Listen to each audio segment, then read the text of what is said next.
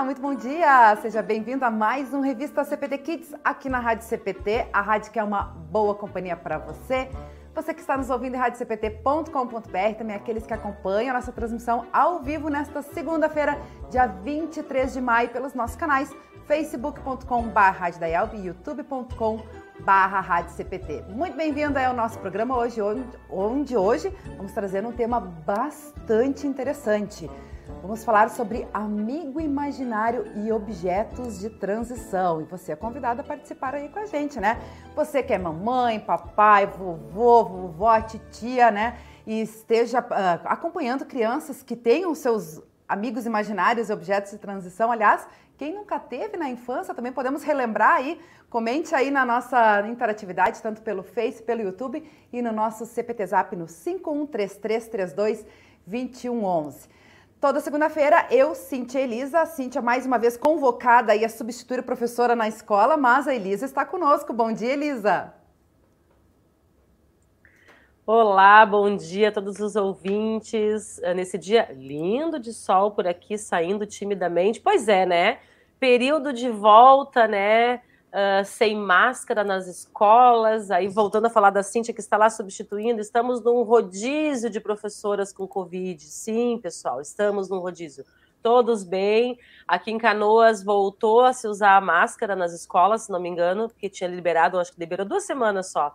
Mas estamos por aí sim. E esse assunto de hoje, Luana, muito interessante, muito legal. Fui ler algumas coisinhas e vi que não estou desatualizada do meu tempo que eu era prof de educação infantil, o tempo que eu estava atuando como orientadora. Sim, eu ainda estou por dentro das novidades aí, né? Então, vamos conversar sobre esse assunto tão legal aí, tão divertido. Espero poder contribuir, espero que nós possamos contribuir para as famílias aí que têm crianças menores, né?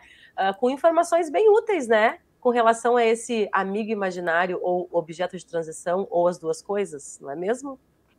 É verdade, é verdade. Eu já eu tô com o privilégio de estar com a convidada aqui nos nossos estúdios da Rádio Cris para Todos, né? A doutora Raquel Estrela, psicóloga que mora em São Paulo, mas em virtude de editar em atividades, programações aqui no Rio Grande do Sul, pôde arrumar um tempinho e estar com a gente aqui nos estúdios da Rádio Cris para Todos. Então, antes de entrar no ar, a Elisa já estava fazendo aqui alguma, pegando algumas dicas, né? Com a Raquel, afinal de contas, eu comentava com ela antes, né? Eu tenho um sobrinho de dois anos que está vivendo esse período aí de de mais do amigo imaginário, né, do que propriamente objeto de transição. Mas aí, com certeza aí esse é o nosso papel, é a nossa vontade de estar tá ajudando várias pessoas, né, uh, que tenham suas crianças, que tenham uh, dúvidas, né, e também possam buscar orientação. Então já vamos fazer a saudação aí com a nossa convidada, Raquel, mais uma vez bem-vinda à Rádio CPT. A última vez que deu entrevista foi online, né, mas hoje aqui nos estúdios a gente fica muito feliz, viu?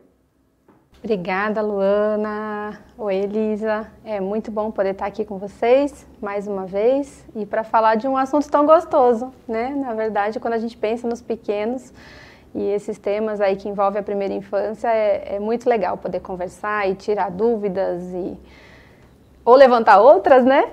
É. Mas enfim, vai ser muito bacana e é muito legal estar aqui com vocês. Estou bem feliz. Obrigada pelo convite. A gente que fica feliz. Eu vou deixar a Elisa também fazer a saudação com a nossa convidada. Seja muito bem-vinda, é um prazer. Que pena que não podemos estar aí por questão de logística, né? Não é nenhuma questão de não querer, mas a logística dos nossos afazeres de trabalho e tudo mais nos impede de estar na segunda de manhã e ir presencialmente, né? Mas com certeza a conversa. É um tema bem gostoso mesmo, né? Uh, a gente fala de tantos problemas, a gente fala de. Mas é um assunto tão gostoso, né? Da gente observar nas crianças, saber que isso existe, saber que isso é saudável Claro que vamos ver com, com a doutora aí até que ponto que é saudável também, vamos conversar sobre isso aí. Então seja muito bem-vinda para esse nosso bate-papo. E como a Luana comentou antes, né? Quem tiver dúvidas aí, deixa seu recadinho. Quem, quem tem um netinho, que eu sei que tem gente que tem netinhos aí, que está nos assistindo, é. conta para nós as histórias aí, conforme a gente vai conversando, as histórias que vocês têm, porque tem história engraçada sobre Amigo Imaginário. Muitas histórias engraçadas. É verdade. A gente quer que o pessoal também compartilhe aí com a gente, além das experiências que a gente vai estar compartilhando aqui no programa de hoje. E eu me lembrei, né, Elisa, por que, a gente trouxe esse assunto também? Que não é um assunto, não é novidade, né? Quem, como eu comecei o programa, né? Quem nunca teve também uma naninha, um objeto de transição, né? Na, na sua infância. É, mas a gente recentemente a gente falou, inclusive aqui na nossa programação na revista PT Kids, sobre o lançamento do livro da editora Concorde, da marca infantil da editora Concorde, que é o Criança Cristã, que é Martin e Bu no mundo das emoções. Para quem é, perdeu, né, pode resgatar lá no nosso podcast. A gente entrevistou as autoras, a Dani uh, Vaz e também a Magali Schmidt. E a Dani, inclusive, mostrou a Naninha, que é o Bu, né, do, do, do livro, que é a naninha do, do Martin. Então, a gente, inclusive, tem aí o vídeo para mostrar aí para quem não conhece, quem não adquiriu o livro, está disponível lá no site da editora, do site Criança Cristã e do site da editora Concorde. Depois a gente vai poder botar também nos comentários para que você possa ter acesso. Mas vamos assistir aí o vídeo é, de lançamento do livro Martin e Bu no Mundo das Emoções. Amizade, paciência, frustração, timidez saudade, cobiça, ciúme, raiva, egoísmo, arrependimento, abandono, coragem. Tanta coisa acontece dentro do nosso coração que não sabemos explicar, não entendemos ou nem sabemos que nome tem, não é mesmo? Os inseparáveis amigos Martin e Boo vivem aventuras incríveis em uma jornada para entender seus sentimentos na companhia de personagens bíblicos e do Salvador Jesus. Viaje com eles por emocionantes histórias e descubra o mundo das emoções.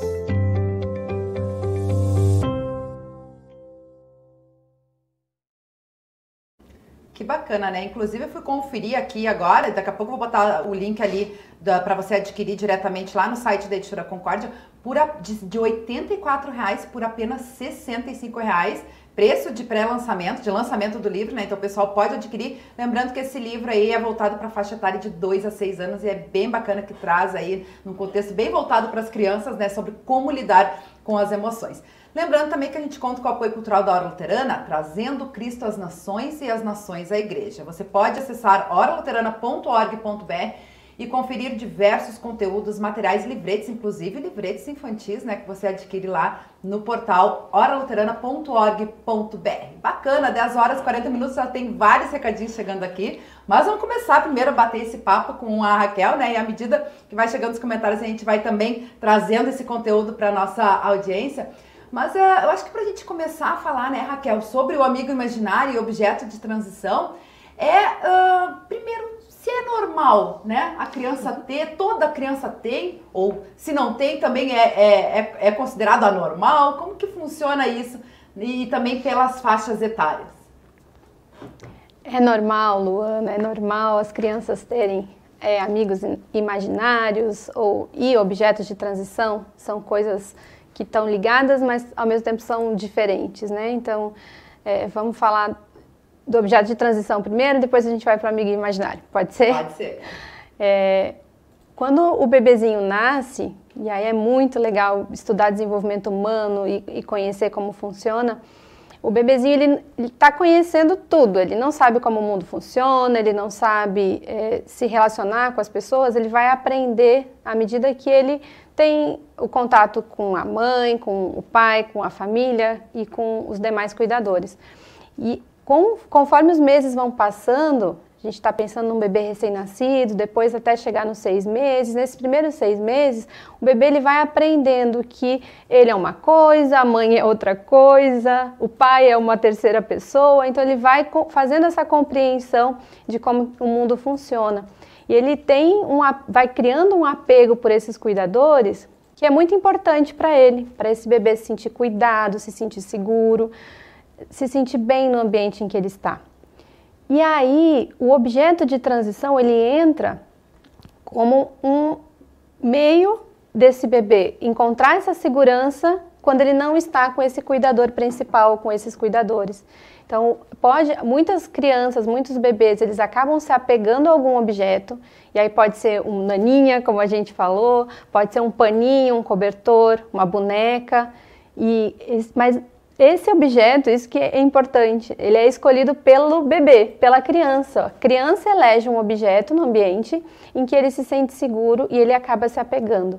Isso acontece aí, começa a acontecer, né? Depois dos oito, nove meses, normalmente, e perdura normalmente assim até dois, três anos, cinco anos, normalmente entre três e cinco a criança ela não precisa mais desse objeto para sentir essa segurança, ela passa a se sentir mais segura no ambiente, mesmo não estando com os cuidadores. Então a questão do objeto transicional tem a ver com afeto, com segurança, com se sentir cuidado, mesmo na ausência dos cuidadores principais. Então é, é normal, né, é importante para a criança faz parte do desenvolvimento cognitivo, afetivo, emocional, mas nem sempre a gente consegue identificar o objeto. Então, às vezes a criança ela se apega em alguma coisa que a gente nem percebe uhum. ou não se dá conta que aquele objeto faz esse papel. Um exemplo é a chupeta. Né? Tem muitos bebês que usam a chupeta e tem na própria chupeta um objeto de segurança, um objeto de apego e às vezes a gente não, não se dá conta porque não é um boneco, porque não é um paninho, então a gente acaba deixando passar, né? A gente não registra isso enquanto adultos. É, isso era uma curiosidade que eu tinha para perguntar também, né? Se é um objeto ou pode ser mais de um, né? E acho que essa importância também dos pais, né, identificarem. Porque, como eu comentei no início, a naninha, acho que esse é o tradicional, mais comum, né? Objeto de transição é a naninha, mas podem existir outros, um brinquedo especial, alguma coisa nesse sentido. E, e pode haver também no próprio desenvolvimento da criança, né? Ela crescendo, ela trocar esse objeto também? Olha, até ela pode ir fazendo associações, né? A gente vai podendo jogar esse afeto e, e esse, essa, essa segurança. Por exemplo, se ela é apegada às vezes com uma boneca, mas não necessariamente com aquela boneca. Então, ela pode ter, ela precisar de um urso de pelúcia junto. Pode ter variações, mas normalmente é um objeto que a criança se apega. E tem até uma história, né, que ah, não pode lavar esse objeto, porque se lavar a criança percebe a diferença e já reclama, ou pode já não querer se apegar mais a esse objeto. Então tem, né, normalmente é um, um objeto, né, um objeto exclusivo ali da, da criança. É, mas pode ter, podem ter variações sim. E, Na verdade, tudo, diga. Na verdade, agora me surgiu uma dúvida também, uma dúvida não, uma, um complemento e uma dúvida, né? Uh, como a criança ela nem sempre ela consegue verbalizar o sentimento, nem a gente consegue verbalizar às vezes nossos sentimentos, né? Imagina a criança que está em desenvolvimento ali, né? Então pode acontecer também da criança ter um objeto de transição e depois ela vai ter brinquedos preferidos, que daí já não é mais objeto. O significado do objeto não é mais o mesmo. Pode acontecer isso também, né? Porque o objeto de transição é aquele que passa segurança. Passando o tempo, Daqui a pouco tem uma boneca preferida que a criança leva, um carrinho preferido, alguma coisa assim, que daí já fica mais como a, o significado daquele objeto muda. Pode ser isso? Isso. A gente vai desenvolvendo as nossas relações e aí transição por quê? Porque é justamente a transição do bebê para o relacionamento com o mundo. Então ele tá, ele precisa daquele objeto para conseguir se relacionar com o mundo de uma maneira em que ele se sinta seguro. Então por isso objeto de transição. E à medida que a criança ela vai crescendo, ela vai sentindo essa segurança de outras formas, ela vai não dependendo mais tanto daquele único objeto e ao mesmo tempo ela vai jogando seus interesses para outras coisas. Então ela vai adquirindo esses brinquedos favoritos, ela vai olhando, tendo mais interesses né, no mundo. Então a gente vai fazendo essas alterações, sim. Muito bem colocada, Elisa. Muito bem. Outra questão acho que é importante a gente falar também, Raquel e Elisa, é, é até que ponto a gente pode estar tá incentivando ou uh, não incentivando a criança a usar, estar com objeto de transição. Por exemplo, né? Culto. Vamos ao culto. Deixa em casa o brinquedinho, né? Ou daqui a pouco a naninha, alguma coisa. Né? É uh, para escola, né? Porque eu sei que nas escolas tem o dia do brinquedo, levar o brinquedo, alguma coisa nesse sentido, né? Mas assim, a criança, a gente, os pais, eles podem incentivar que a criança, ou explicar que não, agora não é o momento. Como que, que lidar com essa situação, digamos assim?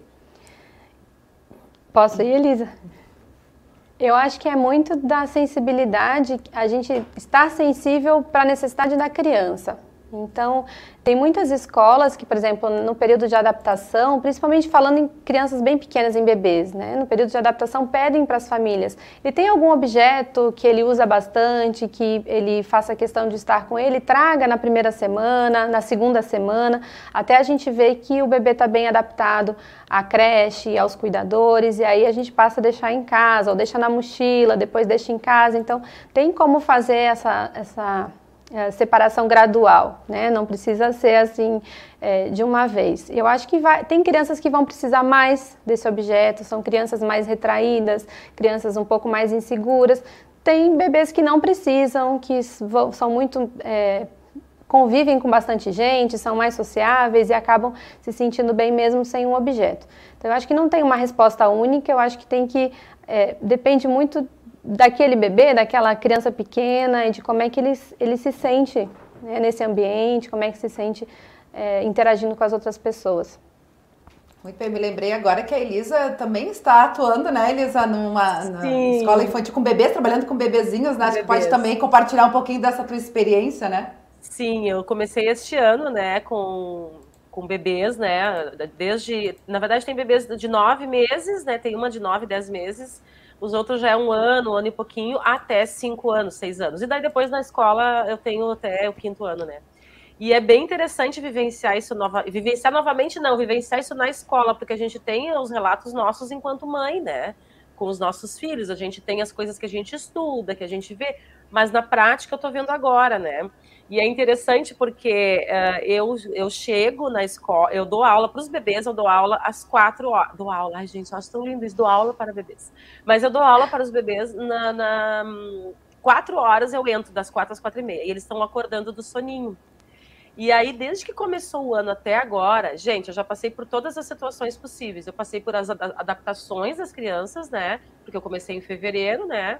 Então as crianças foram entrando ao longo. Uma choradeira na hora de acordar, porque eles estavam em adaptação, daí acorda num ambiente estranho, estava tudo bem, mas aí acordou, que dá vontade de fechar a porta, ir embora e voltar outro dia. Mas a gente vai, a gente vai indo. E é muito interessante ver, porque eles têm as caminhas, né, que são da, da escolinha, mas eles têm os materiais deles, né? Que vem da família, travesseirinho que vem da família, cobertor. E aí, enquanto eles vão se sentando e vão vindo meio que sonolento, uns levantam meio dormindo, se sentam já para vir ver o que eu tenho de atividade para eles, né? De música e tudo mais. Tem outros, um dia eu fui ajudar a guardar o cobertor, a criança pegou e, sem chorar, pegou e puxou o cobertor da minha mão e sacudiu a cabeça que não, porque ela ficava com o cobertor mais um pouquinho naquele processo de estar acordando, né? Depois, quando eu tinha acordado melhor. Então, assim, é todo um processo diferente, né? Até porque é um ambiente diferente. E essa questão de respeitar também a, a, o tempo da criança, né? De acordar, eu, falando agora do acordar, que tem o cobertorzinho, que tem o cheirinho, que tem alguma coisa assim diferente, né? Aí a gente tem situações também de crianças que já estão maiores e estão no processo de maiores que eu digo três anos, né? Que estão no processo de soltar esse objeto de transição e tá difícil. Então, por exemplo, tem uma menina que no meio da tarde ela tá muito cansada, que é o dia que ela tá o dia inteiro na escolinha, não é sempre que ela está o dia inteiro, né? Aí também tem a questão da rotina, acaba não tendo a rotina, porque quando é todos os dias, o mesmo horário, tudo. Então, na hora que eu chego lá, ela tá precisando pegar o. Tem um nome, não sei qual é, não lembro. Tem um nome, ela tá precisando pegar e deitar um pouquinho no tapete, né? Então, o que, que eu faço? Aí tu me diz se eu tô certa. Porque daí eu entro aquele pouco de tempo ali, 45 minutos, né? Que dá 40, mais ou menos, na, na prática, assim, até chegar, até organizar e tudo mais. E ela tá lá no tapete, né, com a naninha dela, com o objeto de transição dela. O objeto preferido, eu acho que é uma mantinha, se não me engano. Tem um nome, tem um nome, o objeto dela. O bico já conseguiu deixar, então ela fica agora só com o objeto. E aí ela quer interagir na aula que eu tô, na rodinha, mas ela tá lá. Então eu digo assim: ah, daqui a pouco tu vem, tá? Então eu dou atividade, se eu tenho algum material, eu digo assim: ah, tô te esperando aqui junto, tá? Quando deu o teu tempo, tu vem aqui. Então eu não vou até ela ali, eu incluo ela nas conversas, né? Fico tentando chamar ela até que daqui a pouco ela vem, né? E tem funcionado dessa forma. Então eu não excluo ela da atividade, mas isso que a gente está fazendo aqui, ó, quando deu o teu tempo, já passou o teu tempo, já, já curtiu a naninha que tu precisava, o chameguinho que precisava, agora vem para cá junto, né, do grupo para fazer isso. Uh, é muito intuitivo que eu faço isso, como eu estava dizendo, de acordo com a experiência de alguns anos, né? De saber o tempo da criança, mas olha só, isso que nós estamos fazendo aqui, tu tem que guardar o material. Estou falando de um período de transição já mais tardio, né? Que cada criança tem o seu tempo, como a gente estava conversando. Então eu tenho feito dessa forma e tem funcionado. Ela daqui a pouco, ela assiste a aula lá do cantinho dela, daqui a pouco quando ela vê que tem uma coisa interessante, e aí eu coloco como uma condição. Agora guarda na mochila, ela vai lá e guarda e vem participar. Eu não deixo ela fazer o que os outros estão fazendo, ela sozinha lá no tapete. Eu fico tentando eu uso uma expressão que é persuadir, né? Eu vou conquistando ela com o que eu estou fazendo aqui, ao ponto dela achar que vale a pena largar o objeto dela lá na mochila, né? E vir para o grupo também. Assim que eu tenho feito e tem funcionado. Uma estratégia é. bem interessante, né? Acho que fica como dica, inclusive, né, para os pais também, quando acontece isso em casa, alguma coisa nesse sentido, né? Mas uh, vou deixar a Raquel, claro, complementar aí, mas acho que também falar um pouquinho, Raquel, sobre e quando isso não acontece, né? E quando há essa dificuldade, né, da, da, da daqui a pouco a criança tem, já está numa idade maior e tal, de se desligar desse objeto de transição. É, a gente é, entende, né, do ponto de vista afetivo, cognitivo, que entre 3 e 5 anos a criança ela vai adquirindo é, formas de lidar bem com o mundo e de não precisar mais é, desse objeto. Mas é um processo, umas vão mais rápido, outras mais, né, mais lento, às vezes em alguma situação. Por quê? E aí, puxando o livro né, das emoções, a criança ela está aprendendo a li lidar com as emoções, a partir dos dois anos a linguagem ela está mais desenvolvida, a partir dos três, quatro anos a percepção das emoções, a, a conseguir nomear o que está sentindo também, a criança ela vai tendo mais habilidades. Então, quando isso, isso, tudo vai acontecendo junto, então a criança ela já consegue dizer para a professora, ah, não estou me sentindo bem, eu estou triste, eu estou com raiva. Ela consegue nomear. À medida que ela vai conseguindo falar o que ela está sentindo, ela passa a não precisar mais tanto desses objetos de referência, porque ela consegue se relacionar melhor com o mundo. Então, uma forma de ajudar as crianças pequenas é justamente ensinando as emoções, né? Assim, como que se ensina? Nomeando. Então, ah, você está muito triste, né? Como é que eu posso te ajudar? Quer um abraço? Poxa, né? A professora na escola está vendo que a criança está ali, então uma forma é dizer, ah, eu estou vendo que você está precisando de um tempo, né? Que é isso que a Elisa está falando. Você está cansada, você não está legal hoje, né? Eu vou deixar você às cinco minutos, daqui a pouco você vem. Então, fazer verbalizar o que a criança está sentindo, porque aí a criança passa também a aprender a ela mesma falar e aí ela não vai precisar mais tanto desses recursos, porque ela vai conseguir se relacionar com o mundo de outras formas. Então, esse é um ponto bastante importante, assim, né, para ajudar as crianças. Pode acontecer, Luana, da gente ter crianças que vão tentar postergar isso um pouco. Né? Então, assim, tá com cinco anos, tá com seis, entrou na escola, e está com dificuldade. Então, talvez essas crianças maiorzinhas precisam de uma ajuda mais focada. Né? Então, conversar com a equipe, como pais, né? conversar com a equipe da escola, pedir ajuda para a coordenação, para a orientadora, como é que a gente pode fazer essa transição. Não dá para simplesmente esconder o objeto ou dizer para a criança: olha, a partir de hoje você é grande você não vai mais usar isso.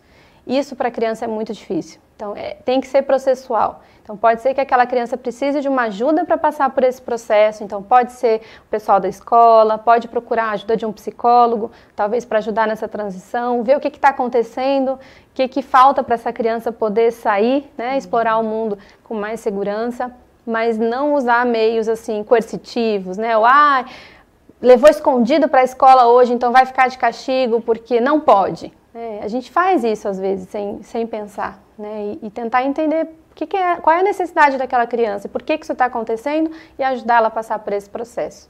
Com certeza. O caminho é, é por aí. essa compreensão dos dois lados, né? Tanto dos pais, de entender por que, que tá, a criança está tendo essa dificuldade, e a própria criança, a gente volta e meia fala, né? A criança entende, a gente só precisa saber como falar para que ela absorva aquilo ali. Então, simplesmente retirar, né? Ou punir uma criança sem ela entender o porquê, acho que fica mais, né? Fica mais difícil. Então, é muito melhor a gente saber como explicar para a criança, para que ela tenha um entendimento, né? Que vai ser mais fácil, acredito, também o processo, né?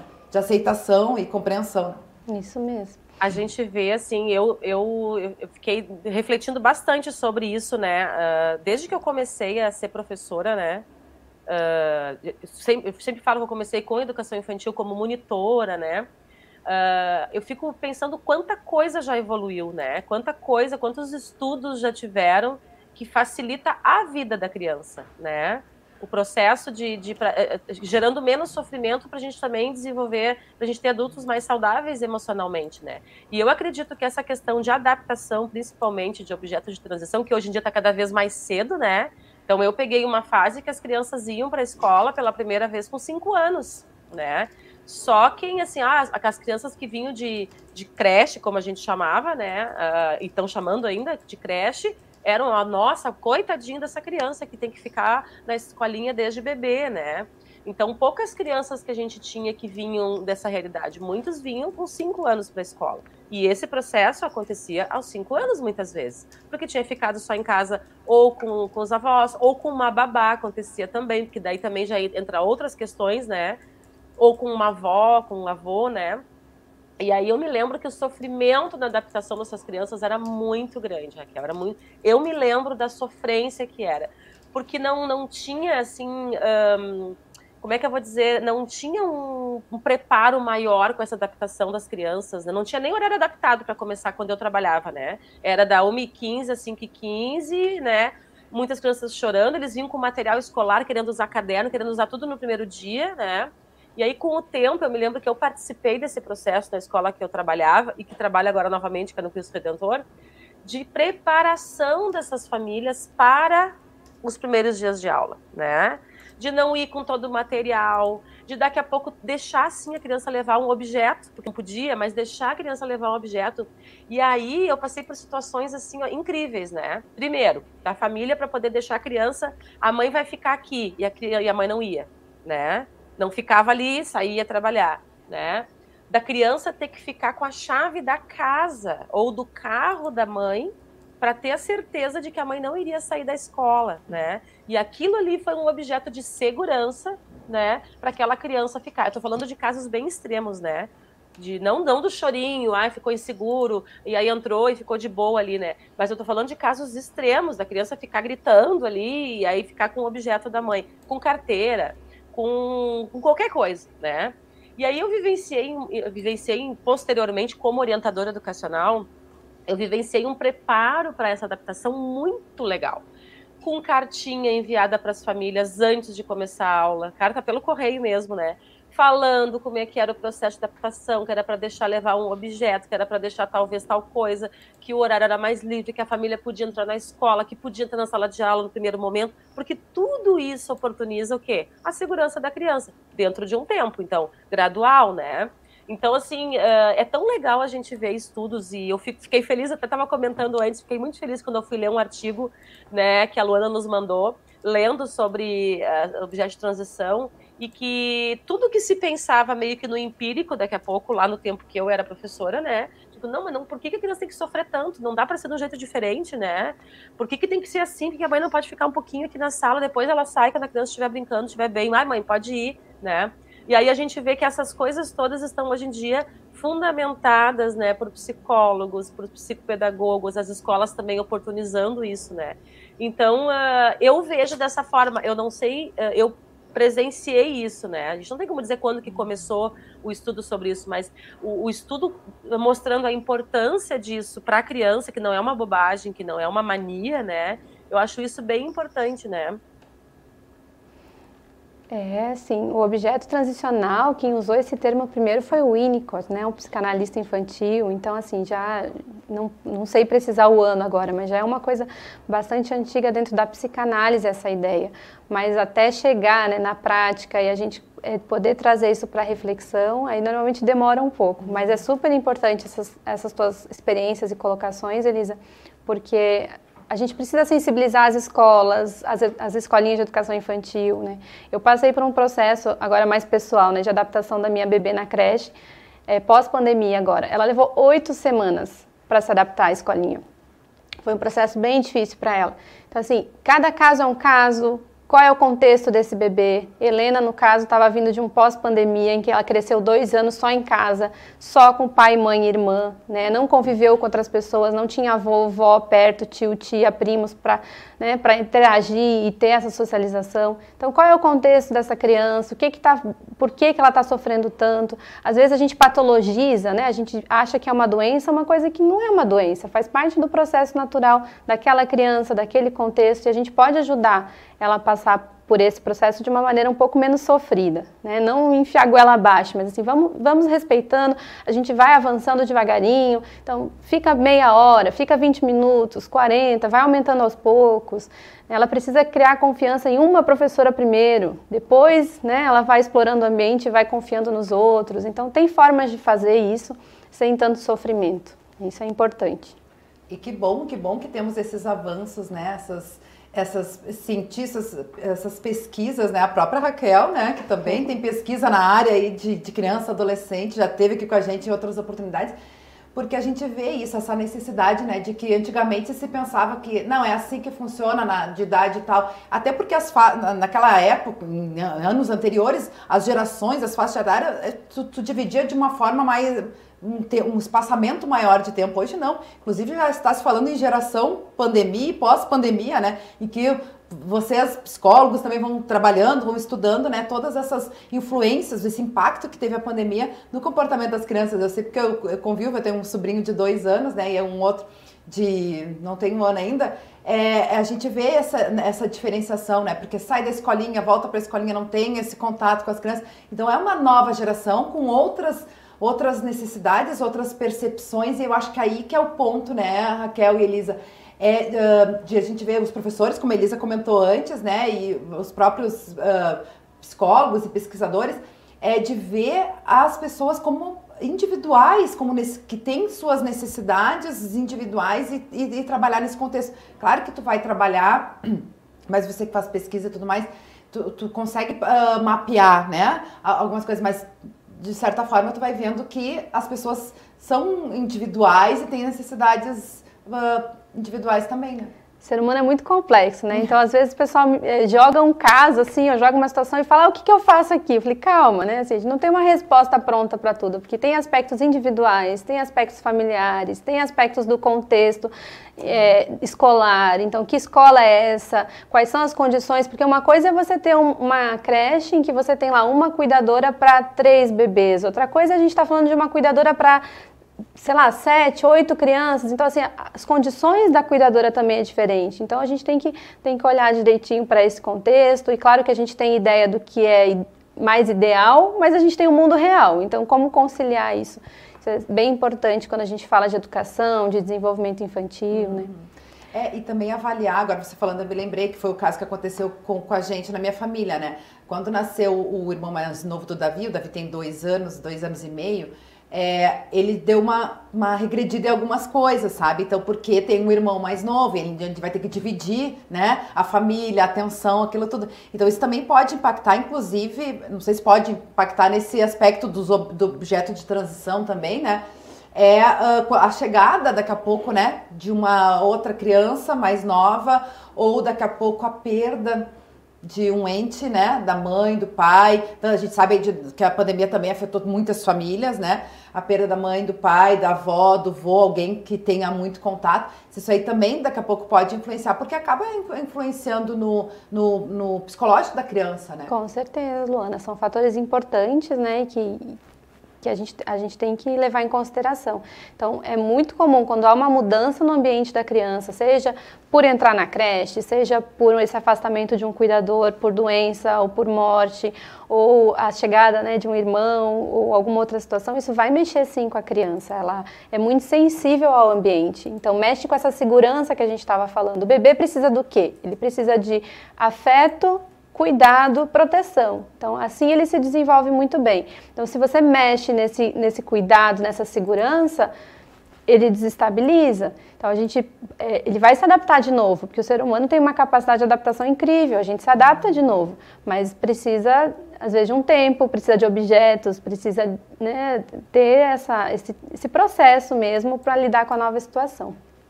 E a gente falou só do objeto imaginário, a gente ainda tem toda objeto a questão. Tem, tem o objeto o amigo imaginário. Já misturei as coisas aqui. Isso, misturei Mas os eu tenho, eu tenho uma pergunta para fazer antes da gente ir para o amigo imaginário, né? Eu tenho uma pergunta. E quando, uh, lendo isso, né, que muitas vezes o objeto de transição pode ser uma parte do corpo e nem sempre é da criança, né? E aí eu já vi situações, já vivenciei, vivenciei não digo, mas assim, de amigos, né? Situações constrangedoras, por exemplo, da criança escolher um objeto de transição ser uma parte do corpo da mãe ou do pai. de enfiar o dedo do nariz para dormir, de ficar na orelha futricando na orelha do pai e da mãe, mas assim de uma forma que machuca, né? E que quando é pequenininho a gente acaba deixando, mas aquilo começa a tomar uma proporção maior, né? Ou de botar a mão, a mão no titi da mãe, né? Que né, ficar com a mão assim, né? Uh, quando que a família deve intervir nessa questão aí, até por causa das questões, até de se machucar, porque se fica puxando a orelha, tem criança que fica na sua orelha puxando, né? Uh, quando que a família deve intervir naquele objeto escolhido pela criança, né? Que seja uma parte do corpo que pode vir a, a ser constrangedor ou machucar a criança, né? Num, a, a família interfere em que situação? É importante, né? Assim, é, eu acho que se a gente conseguir observar logo no começo o que está acontecendo é mais fácil, porque se a gente percebe que esse bebê ele está começando a associar, né, o dormir com puxar o cabelo, mexer no cabelo da mãe, ou o dormir com mexer na orelha, isso acontece mesmo, né? Ou é, a gente consegue ir dando alternativas. Então, o bebê segurou lá a sua orelha, de repente você dá o dedo da mão, né? Pega a mãozinha dele e põe para baixo ou você tem ali um paninho, um, um naninha, né? A gente pode tentar oferecer outros objetos para que a criança ela tenha alternativas de apego. E isso a gente pode fazer sim. Não quer dizer que o bebê vai trocar na primeira vez, na segunda, na terceira. Isso pode ser que leve um tempo para que ele desacostume. Mas é, é, importante também a gente ir colocando limites, né? Então, assim, o bebê não pode tudo, ele não pode querer machucar, não vai machucar o outro para satisfazer uma necessidade dele. Então a gente também vai ensinando limites de como lidar com o outro, como lidar com o mundo exterior, né? Então a gente pode sim ir colocando esses limites com cuidado, né? Então assim, se é um bebê que já está meses dormindo, mexendo na orelha da mãe, né? Então assim, vai ser mais difícil porque ele já criou essa função, ele já tem, né? Então é mais difícil você quebrar isso que está estabelecido, mas é possível ir ajudando ele a mudar o foco, né? mudar o objeto de apego. Então a gente consegue fazer isso sim. O quanto é importante a gente, enquanto mãe, né, ou uh, se informar, né, dessas questões. A gente trabalha com isso, mas a gente sempre buscar essas informações para evitar. Vou dar um exemplo. A minha, a minha Mariana, que está com 9 para 10, vai fazer 10 anos agora, Uh, quando ela mamava, ela não tinha dente, né? E ela dava umas mordidinhas, assim, de brincadeira, e eu ria. E que, que, que, fazia umas brincadeiras com ela. Até que eu comecei a perceber que ela tava mordendo forte, porque para ela era uma brincadeira, eu ria, né? E aí eu parei, porque eu me dei conta de que ela ia fazer aquilo um hábito e ela ia ter dente daqui a pouco, né? e ela ia machucar, então ia morder outras pessoas daqui a pouco para brincar, para rir. Então esse cuidado é importante a gente ter, né? O botar a mão na boca, eu já vi pessoas que quando a criança está mamando, fica com a mão dentro da boca da mãe, a mãe fica brincando de morder a mãozinha da criança. É gostosinho, é bonitinho, mas aquilo vai criar um ritual da criança mamar com a mão na boca sempre. Daqui a pouco tu não vai querer que a criança fique com a mão na tua boca o tempo inteiro, né? Tô dando uhum. exemplos de situações em que quando a gente entende que aquilo ali é um, é um mecanismo da criança, né? E que a gente pode, no início, desviar o foco para outra coisa, como tu estava explicando, que eu achei interessante. Uh, a gente entende isso, a gente consegue desviar já para outra, outra coisa, para outro objeto, pra, pra ou para a mão. Não tem por que não segurar a mão, né? Acho bem interessante isso. Obrigada pela orientação. Que bacana, que bacana. Antes da gente entrar na questão do amigo imaginário, que acho que é importante a gente falar também, tem vários comentários aqui, eu quero ler em, alguns em especial aqui. Uh, na nossa interatividade. A Eliane sabe que está com a gente em Joinville, Santa Catarina. Bom dia, abraços. Pastor Iderval Estrela, bom dia, bênçãos de Deus o programa e a rádio. O esposo aí da Raquel, né? E, aliás, ele coloca uma observação bem interessante. Naninha é um termo usado no Brasil todo, porque a gente ficou falando aí, né, do naninha, naninha. Eu não sei se é um termo usado no Brasil todo, mas seria correspondente ao objeto que a criança escolhe para dormir, isso, Raquel? Isso, é que aqui no Sul é muito comum falar no naninha, né? Eu realmente agora me pegou, eu não sei como é que a gente chamaria isso em outras cidades. Mas de repente a gente tem ouvintes aí, né? De é, outra, pode outra, também, outro estado pode nos ajudar. É, eu me lembro, inclusive, quando foi feito o projeto das nanas lá para a missão na Moçambique, né? que é idealizada pela esposa, a dona Lígia, né, esposa do pastor Carlos Winter. Então, uh, que também, né, são tipo umas almofadas e é nanas, né, que, que, que chama. Mas eu geralmente é isso, né? É um paninho, é um cobertorzinho ou. Tem muita gente que faz, né? Então faz um, um, um objeto de pano, como se fosse um boneco, mas não, não, tem, não é um boneco, é um nana, né? É um, um objeto próprio para a criança abraçar, uma almofadinha, né? Para a criança abraçar e poder dormir. É, me lembrei que também tem o um comentário da Elisa Tesk Feldman, que ela fala da, dos amigurumis que ela faz, né? Uh, estou com muita saudade da minha neta Ana Luísa. Faz um ano e quatro meses que foram morar em Portugal. Quando eu soube que Karina, minha nora, estava grávida, resolvi aprender a fazer amigurumi e fiz um polvo para ela. E assim surgiram mais personagens que fiz para ela. Minha filha mais nova, Damaris, que hoje tem 32 anos, tinha um pequeno edredomzinho que ela chamava de BT. Ela carregava sempre com ela, e principalmente para dormir. E eu me lembrei sobre essa questão do polvo que ela comentou, que é muito comum, inclusive, nas UTIs, né? O Natal, né? Que é utilizada essa estratégia para uh, também uh, fazer com que a criança se sinta sinta confortável, né? Sinta a presença, sinta essa questão do, do cuidador, como você falou, né, Raquel? Isso.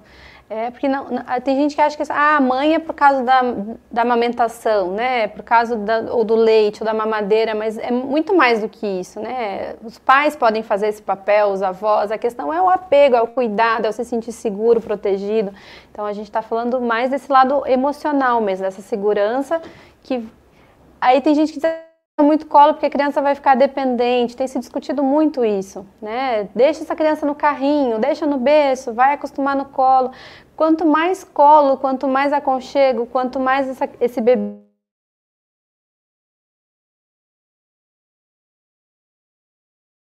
contrário, né? Uma criança que vai receber muito afeto vai ficar muito dependente, não vai conseguir depois é, ser independente, ter autonomia, e, e não é verdade. Né? A criança que se sente segura, que se sente bem protegida, ela vai explorar, ela vai ganhar a independência dela no tempo dela e vai, vai conseguir fazer essa relação com o mundo externo, né? com o mundo exterior.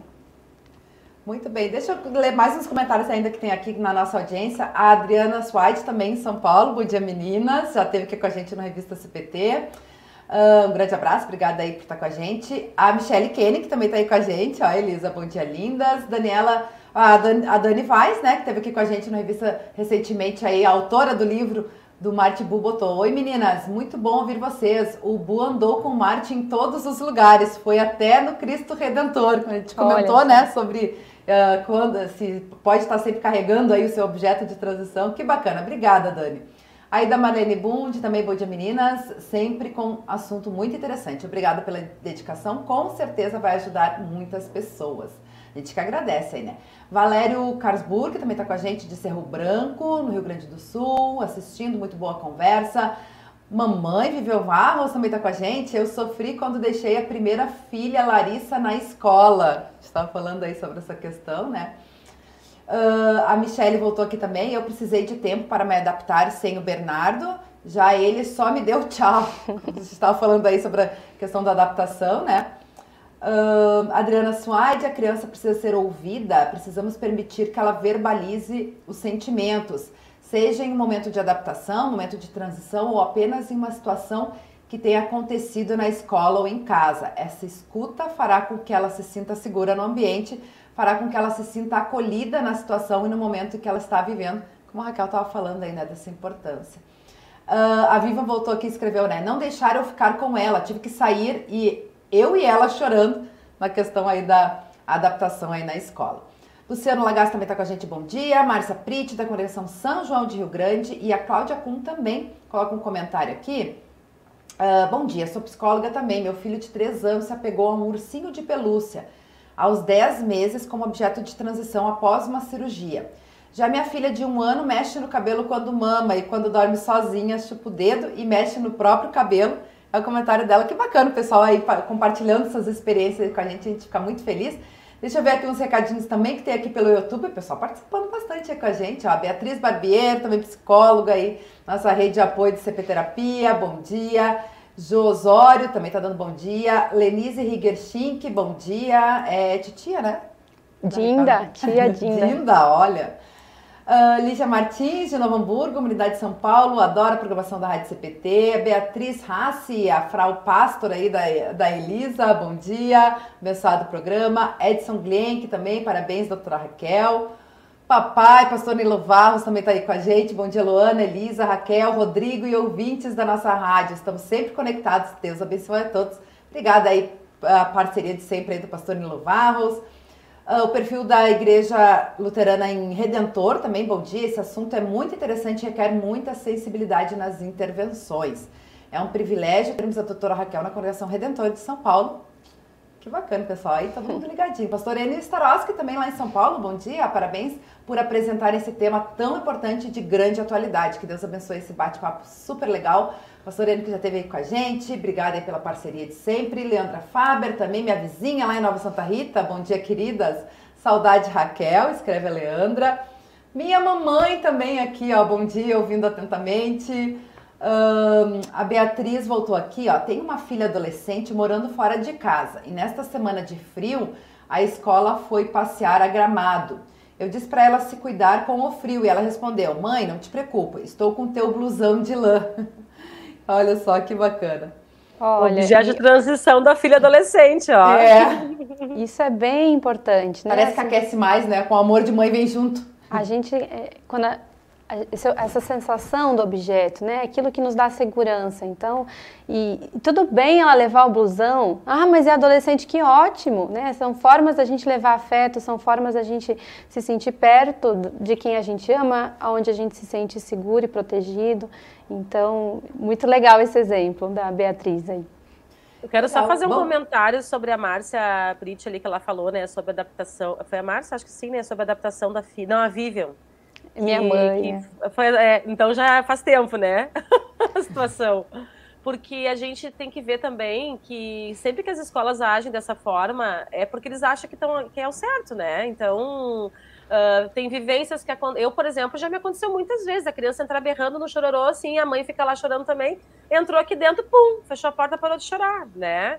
E a gente vai lá, alguém já vai lá e avisa, ó, oh, já parou, tá tudo certo, né? Eh, a minha mãe deve estar assistindo agora e a Mariana, quando começou a ficar com ela, porque a Mariana eu tive o privilégio de ficar com ela em casa até uns dois anos, dois anos e pouco, quando eu comecei a deixar esporadicamente com a minha mãe. Ela quase morria chorando lá na minha frente. Eu saía portão afora, a mãe me ligava: pode ficar tranquila que ela já parou de chorar. É, é, é a questão do implícito de avisar, não precisa ficar preocupada, vai fazer as tuas coisas, porque ela tá aqui, tá bem, é só por causa daquela hora de, de sair ali, né? Então, isso acontece realmente. Então, não quer dizer que as escolas, quando fazem isso, não quer dizer que as escolas estão agindo errado, ou porque estão com má intenção, ou porque tem. É porque se acha que assim, se achava que ia sendo certo. Tem outras escolas que fazem de um jeito diferente e que também dá certo, né? Mas o analisar cada caso é tão importante, né? Hoje mostra que o indivíduo é, é. tão individual mesmo, né? que cada caso é um caso. Daqui a pouco uma criança vai precisar de mais de tempo, a outra não vai precisar de, daquilo ali, né? Então, só para complementar é o que foi colocado. Elisa. E assim, esse choro da separação, ele é normal, é esperado, as escolas sabem disso. Então, quando a criança ela tem um apego seguro com o cuidador, tudo bem, ela vai chorar porque ela quer ficar com aquele cuidador. Mas se ela tem um bom vínculo ali com a escola, se ela tem condições de estabelecer esse vínculo e ter o cuidado na escola, isso é bem resolvido e rápido. É, então, assim, cada caso é um caso mesmo. Eu tive a situação da Helena e eu tive que falar com a escola dela e com as professoras e dizer, gente, não é um caso normal, porque, ah, esse choro é normal. Eu falei, não, a Helena tem medo das pessoas, é diferente. Ela realmente está com pavor porque ela não confia em outras pessoas que não da família, ela não teve essa experiência. Então, é uma situação diferente daquele chorinho só de desapego. O choro dela é de desespero, ela tem medo de vocês. Então, assim, vamos com calma. Eu tive que pedir mais calma com ela na escola, explicar a situação. E pós-pandemia, eu falei, gente, não é o mesmo de dois anos atrás, a gente está vivendo uma situação diferente.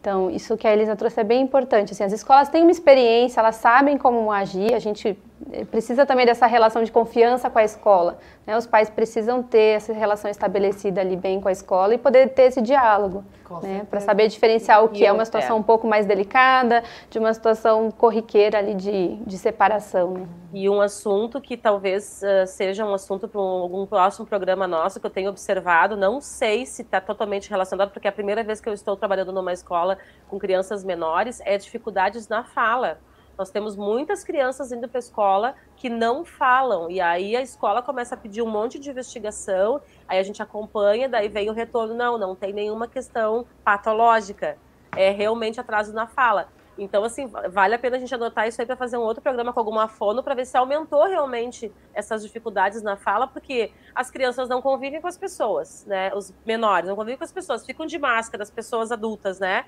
Quando se encontram, ficam de máscara. Então, assim, tá tendo também, eu tenho observado isso. Não sei se teve com a pandemia, mas isso é um assunto para um outro programa. Tem, Elisa, tem pesquisa já mostrando essa relação aí, mas realmente é, é dá pano para manga, assim, mas a gente tem observado, assim, um atraso na linguagem, algumas crianças atraso no desenvolvimento motor, por ficar muito confinadas no apartamento, né, não poder explorar o ambiente, enfim, tem alguns atrasos importantes aí nessa geração. Não dá para generalizar, né, mas de forma na média a gente vê um atraso, sim. Muito bem. Pauta para um próximo Revista CPT Kids, então, vamos trazer esse assunto que eu acho que é bem oportuno mesmo. Mas vamos lá, então, que a gente tem um tempinho ainda para falar sobre que eu acho que é bem importante a gente falar sobre a questão do amigo imaginário, né? Se ele também acompanha essa mesma uh, ideia, né, do objeto de transição, pela importância, né, para o desenvolvimento cognitivo da criança e também pela faixa etária, como é que funciona isso, doutora Raquel? O amigo imaginário, ele pode ter funções diferentes para as crianças, né? Mas ele tem muito a ver com essa, essa capacidade que o bebê vai desenvolvendo a partir de 18 meses, um ano e meio, até os dois anos, de poder imaginar. Então, a criança com dois anos, ela tem um boom cognitivo entre um ano e meio e dois anos, né? Mais perto dos dois anos, de poder representar o mundo de forma mental. Então ela passa a conseguir brincar com a imaginação de uma forma muito bonita. Ela passa a fazer de conta que está cozinhando, ela passa a fazer de conta que está na escola ou que está cercada de amigos. Então tem crianças, tem bebês que você vê que pegam as bonecas e colocam lá, né, nas cadeirinhas, no chão e aí começam a conversar e chamar aquelas, aqueles bonecos de nomes é, diversos e interagir de uma forma muito criativa. Isso faz parte justamente do desenvolvimento cognitivo. Então, é uma capacidade nova que esse bebê tem ali a partir de um ano e meio, dois anos, e que vai acompanhar a gente para o resto da vida. Então, essa capacidade de eu falar um objeto para você, né, eu falar assim, um carro, e vem essa imagem do carro na sua cabeça, isso é representação mental. Então, esse é um ganho que o bebê passa a ter por volta dos dois anos. Representação mental. E isso ajuda ele a criar, por exemplo, amigos imaginários. Não são todas as crianças que vão ter um amigo imaginário, Outras acabam fazendo essa função com brinquedos mesmo, interagindo ali sem ter um amigo específico, mas pode acontecer da criança desenvolver um personagem um pouco mais contínuo na vida. Né? Então, amigo imaginário é alguém que surge ali por volta dos dois, três anos, pode acontecer, até os seis normalmente, é a, idade mais esperada que isso aconteça, né? A criação desse amigo imaginário ou amiga, e aí a criança ela acaba criando um personagem mesmo. Então é alguém ali que está brincando com ela, que está interagindo e ela dá um nome para esse personagem e esse personagem pode acompanhar ela em várias situações. Então tem a ver sim com essa capacidade de representação mental, dessa criatividade que está em desenvolvimento ali e é saudável, tá tudo bem, né? A criança fazer isso. Pela sua fala, você comentou assim de uh, a criança ter um amigo imaginário, né? Criar uma história, mas usando alguma, algum objeto de referência. Você comentou, por exemplo, né? Tem as bonequinhas, colocar sentadinha, como se estivesse né, dando aula, alguma coisa nesse sentido. Fazer uma comida, né? E tal. Mas é, ela pode não usar nada Seria saudável, assim, também ela daqui a pouco tá dando, né, uh, aula para um monte de bonequinhas, mas as bonequinhas não estão ali sentadinhas, não tem as cadeirinhas, né, no caso assim, ou ela tá cozinhando, mas e ela fala, né, o que, que ela tá cozinhando e tudo, mas não tem nada, assim, né, ela tá imaginando, inclusive, os objetos, isso também seria, faz parte desse processo? Pode acontecer. A gente tem crianças que fantasiam bastante e esse mundo imaginário é muito rico. Então, por isso que a criança ela, ela acredita em muita coisa, né? Ela vive muito esse conto de fada, essas histórias que ela assiste. Para ela isso tudo é muito mágico e é muito muito encantador.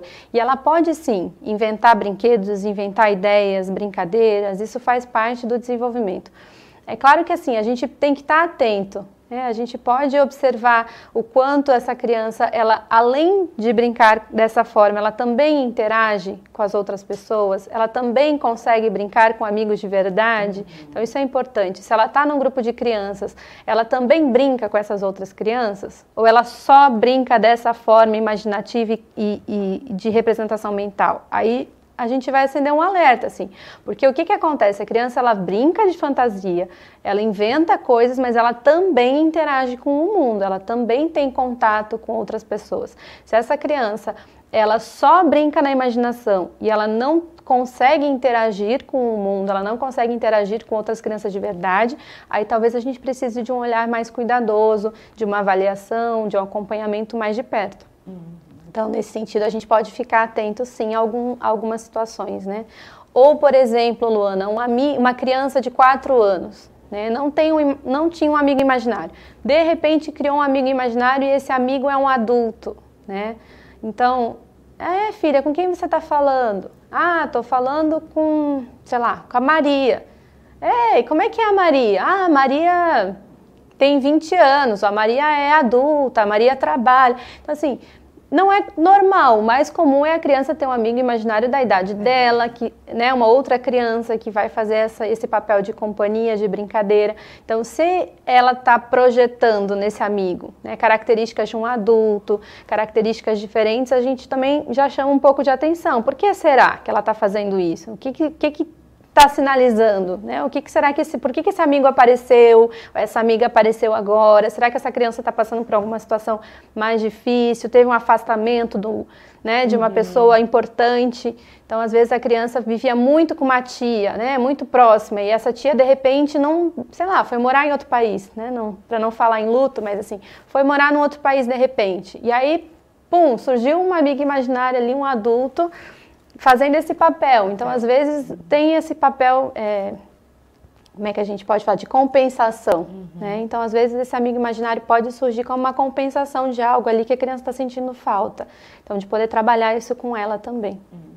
Muito bom. Daí é importante eu cuidar e, e, né, e acompanhar também para ver a necessidade de estar buscando um apoio especial e, e tudo mais. Uh, deixa eu lhe perguntar, ainda voltando sobre a questão do, do amigo imaginário, né? Da, dessa uh, fase criativa da criança de imaginação. É como os pais lidam com isso, né? Ou os professores também, né? Dá para incentivar essas brincadeiras imaginárias numa situação, como, não como você falou, né?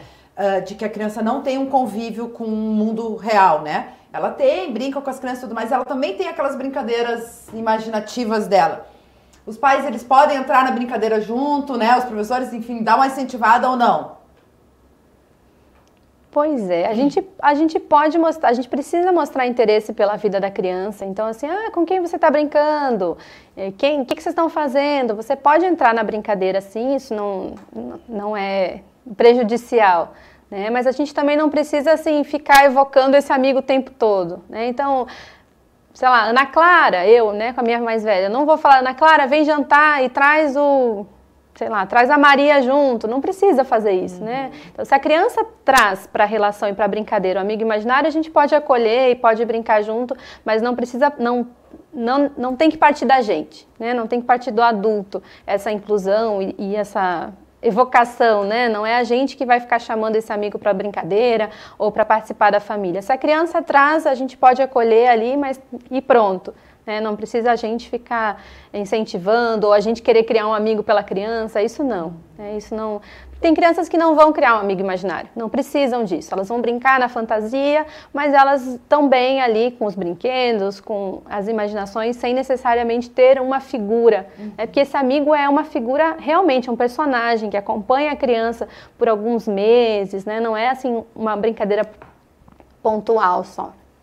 Geralmente a criança, assim, eh, ela nem gosta às vezes que a gente porque ele sabe que é imaginário, né? Ele sabe, ele tem. Quando tá num ambiente, quando tá numa situação saudável, né? Ele sabe que é imaginário, que é ali pro, pro, pro mundo que ele criou para brincar.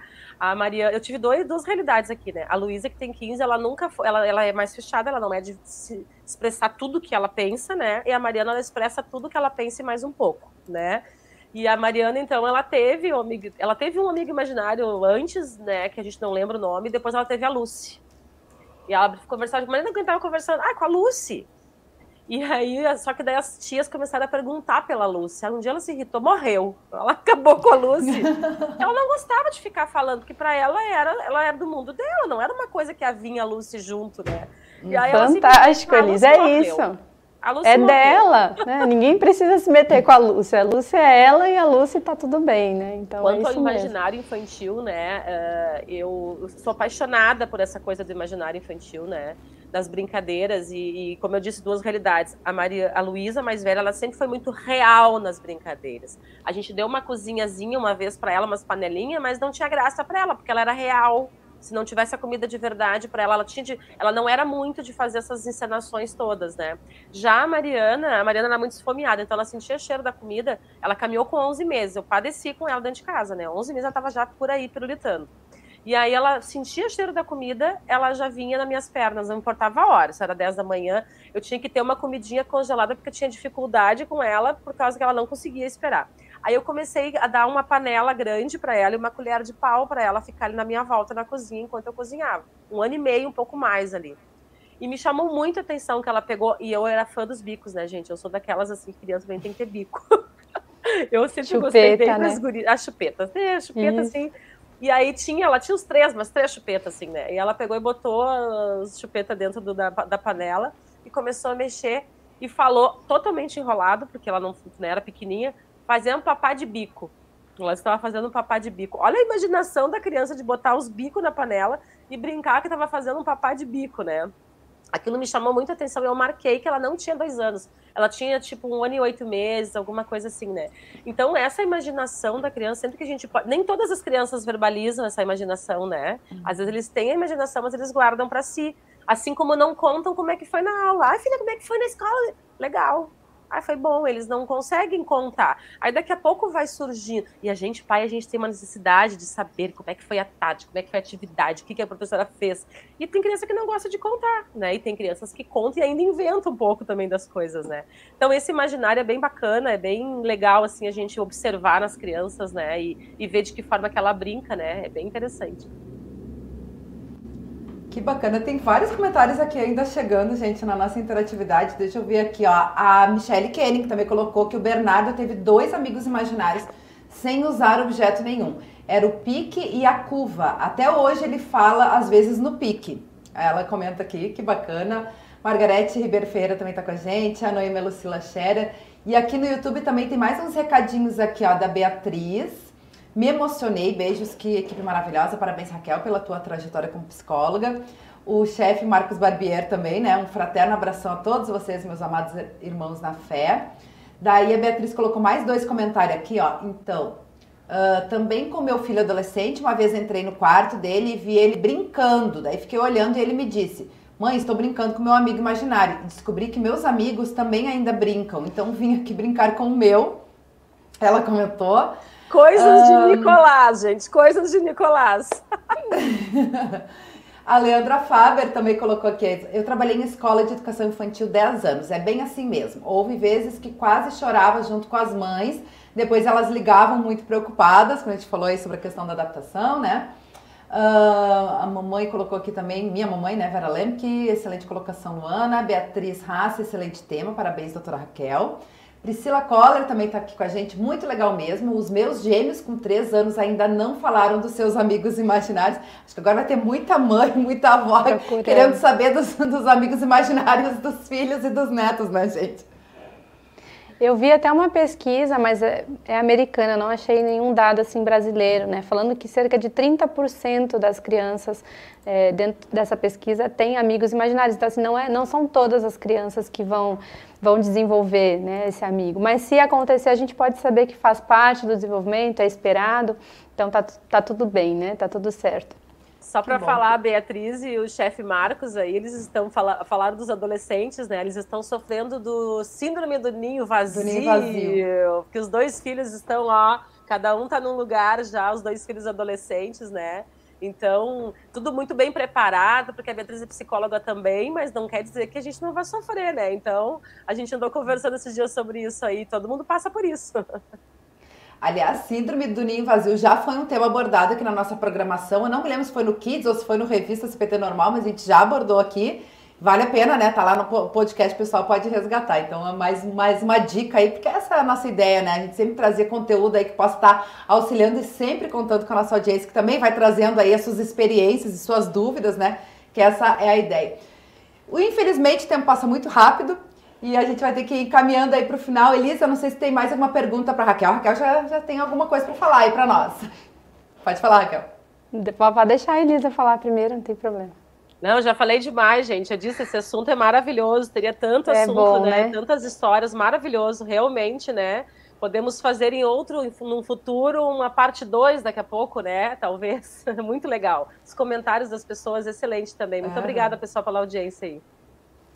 Eu só ia pegar o, o, gancho da Beatriz, né? E assim, às vezes tem coisas da infância que a gente revive de novo na adolescência de outras formas. Né? E, e que legal que é assim. Então, às vezes aparece o diário né, das adolescentes, dos adolescentes. Então, a, a, adolescente passa a se relacionar ali com um diário e escrever como se aquele diário conversasse com ela. E tá tudo bem também. Né? Então, assim, não quer dizer que ela acredite ou que ela está alucinando ou está achando que que o objeto fala, não é isso, faz parte desse processo de desenvolvimento, dessas representações que a gente vai criando, dessa necessidade de compartilhar, às vezes, algo com alguém que não seja alguém mesmo, né? Então, trazer aspectos nossos ali para o papel, enfim. Então, é legal lembrar, né, que é. muita coisa que a gente vive ali na primeira infância, a gente acaba revivendo de uma outra forma ali na adolescência também. Até para compreender melhor, né, as atitudes, né, como é que vivenciou aquilo, porque a gente também vai amadurecendo, vai tendo outras, né,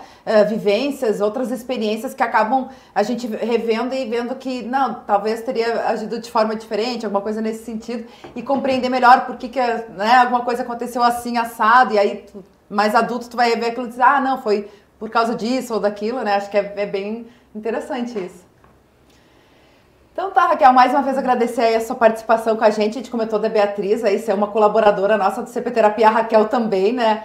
Faz esse papel muito bem com a gente, podendo auxiliar no nosso conteúdo do CP Terapia, da, da, toda a nossa programação. A gente tem novidades, depois a gente vai estar divulgando aí, tivemos reunião sábado, mais novidades virão aí pelo CP Terapia também. Então a gente agradece toda a sua dedicação, né? Aí pro trabalho da igreja também, trazendo aqui, uh, participando dos programas da rádio que eu sei que não foi só no Kids, também acho que Entre Elas também você participou já, né? Participei, participei com o Rodrigo e com a Irena também, o pessoal da Gelb. É, então a gente agradece muito aí, que Deus te abençoe em todo o teu trabalho e também agora na, na, nesse congresso internacional que vai acontecer em Gramado nos próximos dias, né? Então que Deus Obrigada. abençoe ricamente aí todo o seu trabalho e sua dedicação.